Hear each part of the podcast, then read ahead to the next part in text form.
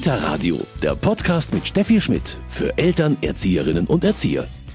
Der Osterhase ist braun und ist so groß wie ich. Das ist ein Hase.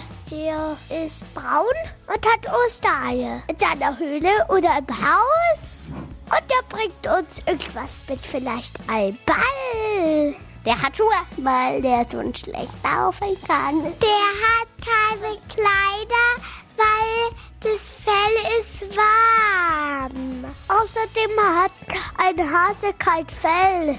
Das hat nur äh, eine Feder, meinte ich. Das hat eigentlich nur ein Vogel. Der hat so gute Augen, damit er die Verstecke und so und die Eier und die Kleinen sind gut sehen kann. Vielleicht hat der Osterhase auch eine Brille, genau wie ich. ja, wie der Osterhase ausschaut, das können wir vermutlich auch in der nächsten Stunde nicht abschließend klären. Ich habe ihn auch noch nie gesehen, aber eines ist ganz klar. Es geht rasant auf Ostern zu und deshalb dreht sich natürlich bei uns im Kita-Radio heute auch alles um die Karwoche und um Ostern. Für Sie heute hier Caroline Engel und Steffi Schmidt. Und wir sprechen heute über alles rund um das Osterfest hier beim Kita-Radio.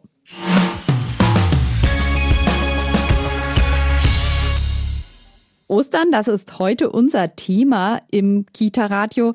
Caroline, kannst du dich noch erinnern, wie Ostern so in deiner Kindheit abgelaufen ist?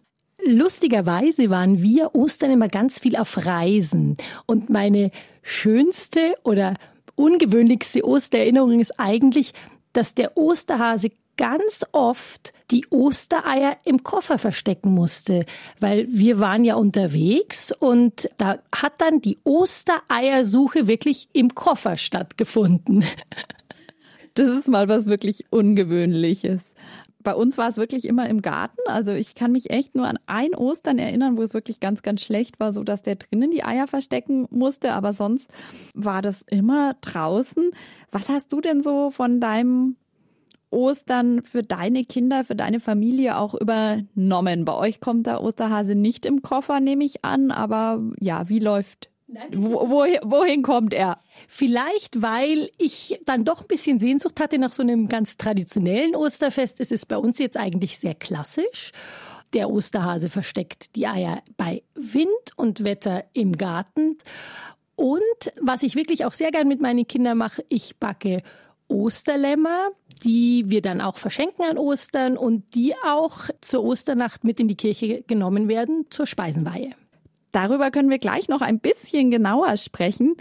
Wir haben uns auf jeden Fall erstmal auch von den Kindern die besten Verstecke verraten lassen. Vielleicht gibt's da noch den ein oder anderen Tipp auch für den Osterhasen von den kleinen Experten. Wenn ich der Osterhase wäre, dann würde ich die Eier in den besten Ecken und Verstecken, die ich finde, verstecken. In meinem Schrank und Schubladen und irgendwo unter meinem Bett. Und im Waschbecken, in unserem Notkasten, da wo die Verletzungssachen drin sind, zum Verletzung heilen und dann auch noch neben dem Klo. In der Küche, im Kühlschrank. Das ist praktisch, da sind sie bald gekühlt. Oder hier draußen würde ich die Osternester ganz unauffällig irgendwo hinstellen, wo es die gleiche Farbe hat wie die Osternester. Ich würde die Eier auch in den Blumen verstecken. Draußen würde ich es verstecken unter der Erde vergraben, weil Hasen ja gut graben können. Dann buddelt man einfach und dann findet man die Eier. Ja, also die Verstecke sind vielfältig. Der Osterhase ist ein Symbol für das Leben, wie auch das Ei. Und das ist natürlich an Ostern mit der Auferstehung von Jesu ganz, ganz wichtig. Die Ostereier werden natürlich auch angemalt, ganz fleißig im Idealfall von den Hasen, aber man malt natürlich auch immer zu Hause welche an. Ist das bei euch auch üblich? Malst du Eier an, Caroline, mit deinen Kindern? Absolut. Ich bin ja dann doch immer so ein Bastelfreak, stelle ich immer mehr fest. Und es macht mir wahnsinnig viel Spaß. Wir haben auch immer so den Streit, wer darf die Ostereier auspusten. Das will dann mein kleiner Sohn immer unbedingt machen und schafft es meistens nicht. Dann geht auch immer mal eins zu Bruch, dann gibt es Tränen. Also wir haben einen unheimlichen Verbrauch an Eiern, die ausgepustet werden müssen und die dann hoffentlich irgendwann auch eine Farbe drauf bekommen, sodass man sie an den Osterstrauch hängen kann. Das kenne ich auch. Also ich höre auch schon seit Wochen, dass wir endlich diese Eier auspusten müssen. Eier anmalen ist das eine, Eier färben ist ja auch so etwas, da machen ja manche eine Wissenschaft draus. Also es gibt natürlich die ganz normalen Farben aus dem Drogeriemarkt oder aus dem Bastelladen, aber man kann ja auch wirklich ganz, ganz viel ähm, mit diesen alten Techniken machen. Hast du das schon mal ausprobiert? Also Blaukraut, Kurkuma, ähm, Heidelbeeren, Spinat, was es da alles für Sauereien zu gibt, muss man fast sagen. Leider noch nicht, aber ich lasse mir da gerne Tipps geben, weil das hört sich wirklich spannend an. Also ich habe ja jetzt nachgelesen, man kann das Ganze sogar wirklich zu einem richtigen Bastelmarathon treiben. Man kann nämlich zum Beispiel den Blaukrautsaft nehmen, die Eier im Blaukraut färben und dann kannst du sogar diesen Saft, der dann noch übrig bleibt, aus dem kannst du sogar Straßenkreiden machen. Was? Wie machst du denn die bitte? Also ähm, da hast du dann diese Sud und dann besorgst du dir Gips, machst also eine schöne lila Mansche. Das kannst du natürlich auch mit jeder anderen Farbe machen. Und die musst du natürlich dann in so kleine Röhrchen, die kannst du ja aus Pappröhrchen oder so dir basteln, abfüllen und dann trocknet es zwei, drei Tage und dann ist es die beste Straßenkreide. Also ich habe es noch nicht ausprobiert, aber vielleicht wage ich mich da irgendwann mal ran. Cool. Ich sehe schon, ich kriege hier lauter neue Anregungen. Das Ostern wird bunt dieses Jahr. Auf alle Fälle. Und ähm, das war's jetzt erstmal mit unseren Bastelanregungen. Ostern steht vor der Tür. Das ist heute unser Thema beim Kita-Radio. Jetzt ist aber erst nochmal die K-Woche. Und weil es heutzutage oft schnell durcheinander gerät, haben wir uns von kleinen Experten die Ostergeschichte erzählen lassen. Jesus ist gestorben, weil da gab es ja noch keine Autos und so Techniksachen und so. Er ist ans Kreuz gelegt worden, weil die ähm, Ritter oder wie die Römer oder so, ähm, die wollten, dass sie die Chefe sind und sie denken, dass dann Jesus der neue König von denen ist. Alle mochten ihn und haben dann nur auf ihn gehört und nicht mehr auf sie. Und dann sind die sauer geworden und haben ihn ähm, kreuzigt. Und er hat dann auch geblutet. Nach einem Tag, als er tot war am Kreuz, wurde er in ein Felsengrab gelegt. Und dann am dritten Tage ist er dann auferstanden. Also die drei Frauen, die sind jeden Morgen zum Grab. Und da war der Stein verschoben. Und als eine das Grab aufgemacht hat, da hat sie gesehen, dass es leer war. Als die Frauen ins Grab gegangen sind, weil sie wissen wollten, was es damit auf sich hatte, dass der Stein weg war, da war ein Engel drin und der Engel hat zu den Frauen gesagt, erzählt allen weiter, Jesus ist auferstanden. Das haben die zuerst den Jüngern erzählt und da haben die das ja zuerst nicht geglaubt, weil sie ja gesehen haben, wie er gestorben ist. Und dann sind sie da hingegangen und haben es dann wirklich gesehen. Da haben sie dran geglaubt. Und dann seit dem Tag ist es an dem Tag, wo er auferstanden ist, Ostern. Also die jungen Experten, die wissen schon ganz schön gut Bescheid. Caroline, wie siehst du das? Du hast selbst zwei Kinder. Sollten schon Kinder die Ostergeschichte ganz genau kennen? Ich finde es gut, dass die Kinder wissen, um was es geht und dass es eben nicht nur der Osterhase und die Ostereier sind. Es ist ja jetzt eigentlich eh schon fast so wie auch vor Weihnachten, dass Ostern immer früher beginnt. Das ist natürlich auch so ein Thema ein bisschen schwierig. Klar, wir haben es vorher besprochen, ähm, Ostereier anmalen, Ostereier färben, das darf man vielleicht schon vor Ostern.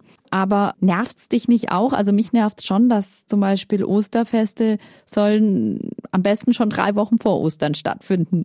Ja, ich finde es wirklich problematisch, vor allem, weil ja wir dann noch mitten in der Fastenzeit sind. Dann wird es ein bisschen skurril. Es ist doch gerade das Schöne, dass man diese Vorbereitungszeit hat, dann auch wirklich durch diese Dunkelheit der Karwoche geht, um dann naja, das Osterlicht eben auch wirklich feiern zu können. Ich finde es wichtig und ich glaube, es ist auch für die Kinder wäre das ein sehr schöner Prozess, den man ihnen eben nimmt, wenn man alles so vorverlegt die Kartage und Ostern erleben. Das ist heute unser Thema im Kita-Radio. Und ich spreche dazu jetzt auch mit der Religionspädagogin Viola Fromme-Seifert. Frau Fromme-Seifert, die Zeit auf Ostern hin, die Karwoche und dann natürlich Ostern, das sind ganz verschiedene Tage, die haben alle so ein Symbolgehalt.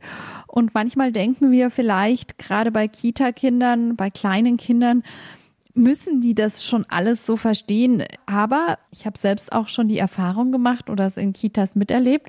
Eigentlich können Kinder damit sehr gut umgehen und das ist für sie auch wichtig, oder? Ja, als wichtigstes Fest im Jahreskreis von uns Christen lädt die vorösterliche Zeit und Ostern und die Zeit danach besonders dazu ein, unseren Alltag zu unterbrechen und genau hinzuschauen. Und wie Sie schon gesagt haben, da gibt es viele Zeichen und Symbole, die uns helfen, das Religiöse mit unserem Leben zu verbinden und das Religiöse in unserem Leben zu finden. Und da können wir punktuell ganz besonders mit Kindern hinschauen. Die Zeit hat letztendlich mit dem Palmsonntag begonnen, dann der Gründonnerstag, ein Tag, der fröhliche in dieser Woche ist, mit dem aber vielleicht auch gerade viele erwachsene Eltern gar nichts mehr anfangen können. Der Karfreitag dann mit dem Tod am Kreuz, den kennen, glaube ich, wieder alle Erwachsene, aber vermutlich haben da auch einige Erwachsene die Sorge, ist denn das ein Thema für vier, fünfjährige? Muss ich das aussparen? Aber ohne den funktioniert ja auch Ostern nicht. Genau, also das Schöne ist, dass wir natürlich elementarisieren können. Kita-Kinder müssen nicht sofort die gesamte Geschichte mit allen Details erleben. Wir wünschen uns ja, dass sie jedes Jahr wieder dort ankommen und jedes Jahr neu etwas entdecken, was heute zu ihrem Leben passt.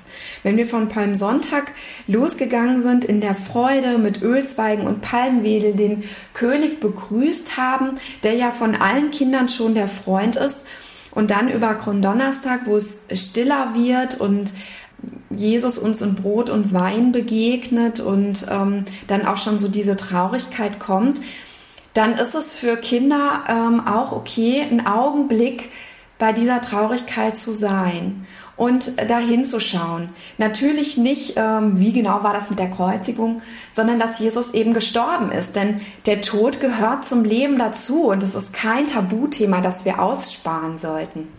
Und Kinder haben eigentlich damit ja einen viel natürlicheren Umgang als wir. Also Genau, also entwicklungspsychologisch ist es auch einfach so, dass es, dass sie an einem Punkt sind, besonders so die vier, fünfjährigen, an dem ähm, der Tod auch so ein Forschungsthema ist, wo man mal genau dahinter schauen muss, aber selbst noch nicht die Endlichkeit dessen so verstanden hat. Und im Grunde fördert diese Idee, dahin zu schauen, aber trotzdem nicht da zu bleiben, ähm, ja auch das Symbol des christlichen Kreuzes. Also wir haben ja nicht nur dieses Folterinstrument, was fürchterlich ist, sondern wir haben ja das Osterlicht dahinter. Wir wissen ja, dass Jesus zwar an diesem Kreuz gestorben ist, aber dass der Tod besiegt wurde, dass hinter diesem Kreuz schon die Ostersonne leuchtet. Und wir sollten auch Kinder nie nach Hause schicken mit dem Thema Jesus ist gestorben, sondern mit der Hoffnung, die Ostersonne geht auf und das Grab ist leer. Denn die Hoffnung, das ist ja das, was uns Ostern zeigen will. Und das ist eine wichtige Erfahrung gerade für Kinder, vielleicht auch gerade jetzt in dieser Zeit. Und das Schöne ist, wenn die Kinder dann ähm, in die Osterferien entlassen werden, und am Kar-Samstag diese Wartezeit beginnt, wann ist endlich Ostern, haben die Eltern natürlich eine schöne Möglichkeit, mit den Kindern gemeinsam in der Natur genau diese Dinge zu entdecken. Also, dass der Tod besiegt wird. Da kommt die Osterglocke, da kommt die Tulpe, eine ähm, Zwiebel, die ähm, der Erde geschlafen hat, wird zu etwas Wunderbarem. Da fliegt ein Schmetterling, der vorher verpuppt war und irgendwie tot aussah. Und trotzdem ist da die Trauerweide, die, der Baum, der so super traurig aussieht und die ähm, Tränen verhängen und fallen lässt. Also in der Natur finden wir viele Zeichen, die uns auf Ostern vorbereiten, auf diesen Schritt zwischen Tod und neuem Leben. Und da können wir uns am Kar-Samstag mit den Kindern in der Natur versammeln und genau hinschauen, als Tipp für die Familien. Und dann ist die Freude auf den Osterhasen, der kommt gleich doppelt so groß, denn der hat natürlich, auch wenn er eigentlich gar kein religiöses Symbol ist, für die Kinder schon eine ganz große Bedeutung. Genau, also es lässt sich tatsächlich eine Verbindung finden, denn äh, der Hase oder das Kaninchen sind ja die Tiere, die ähm, die ersten Nachkommen zeugen und Leben in die Welt und auf die Felder bringen. Und das Ei ist ja auch ein Symbol für die Unendlichkeit und für das Leben und bringt Farbe in äh, dieses Ostern hinein. Aber das eigentliche Symbol ist tatsächlich die Sonne, die ja ähm, in dem Garten im Osten aufgeht und ähm, dann kann man vielleicht auch schön mal mit den Kindern eine Kirche besuchen und wahrnehmen, dass alle Kirchen so gebaut sind, dass hinter dem Altar die Sonne aufgeht und dass da alle Menschen im Gesicht angestrahlt werden und auch noch durch bunte Fenster. Also es ist auf jeden Fall ein Fest mit ganz vielen Symbolen, die es zu entdecken gilt. Ja, aus meiner Sicht ist tatsächlich das schönste Symbol dann das Herz für den Ostermontag, wenn die Jünger, die Traurigen aus Jerusalem wegwandern und ähm, die Herzen gebrochen sind und ihnen dort dann ein Mensch begegnet auf diesem Weg, der ihnen so viele gute Dinge erzählt und sie merken, ihr Herz brennt in der Brust und irgendwann erkennen sie, oh, das ist ja Jesus und der lebt wieder. Und das ist das, was ich uns allen wünsche, ganz besonders in diesem Jahr, dass unser Herz wieder für das Leben brennt und Ostern will uns das schenken die Kartage und Ostern ähm, erleben. Darüber sprechen wir heute im Kita-Radio. Das war die Religionspädagogin Viola Frommes-Seifert. Vielen Dank. Ostern steht noch vor der Tür. Unsere Ostersendung ist schon wieder fast vorbei. Und wir haben die kleinen Experten gefragt, was macht eigentlich der Osterhase, wenn Ostern vorbei ist? Was tut er nach Ostern? Der schläft, bis wieder Ostern ist, in seiner Höhle. Und dann träumt er was Schönes, dass ihm ganz viele Hasen, Osterhasen helfen beim Eier verteilen und dass er nicht so viel Arbeit im nächsten Jahr hat. Ja, er muss sich halt auch ein bisschen ausruhen, weil der muss ja überall Geschenke verteilen. Der Osterhase legt sich in sein Heubett mit Moos. Dann schläft er und liest ein Buch. Über andere Osterhasen ein Buch. Also wenn ich mich ausruhe, dann lese ich ein Buch, aber der Osterhase kann kein Buch lesen, weil er war halt nicht in der Schule. Der ist sich erstmal richtig satt. Der isst Gras und Möhrchen. Er könnte vielleicht wieder warten bis nächstes Ostern und Sachen vorbereiten. Tja, ein interessanter Einblick in das Leben des Osterhasen. Und ich habe für Sie noch einen Medientipp. Kita Radio, Medientipp.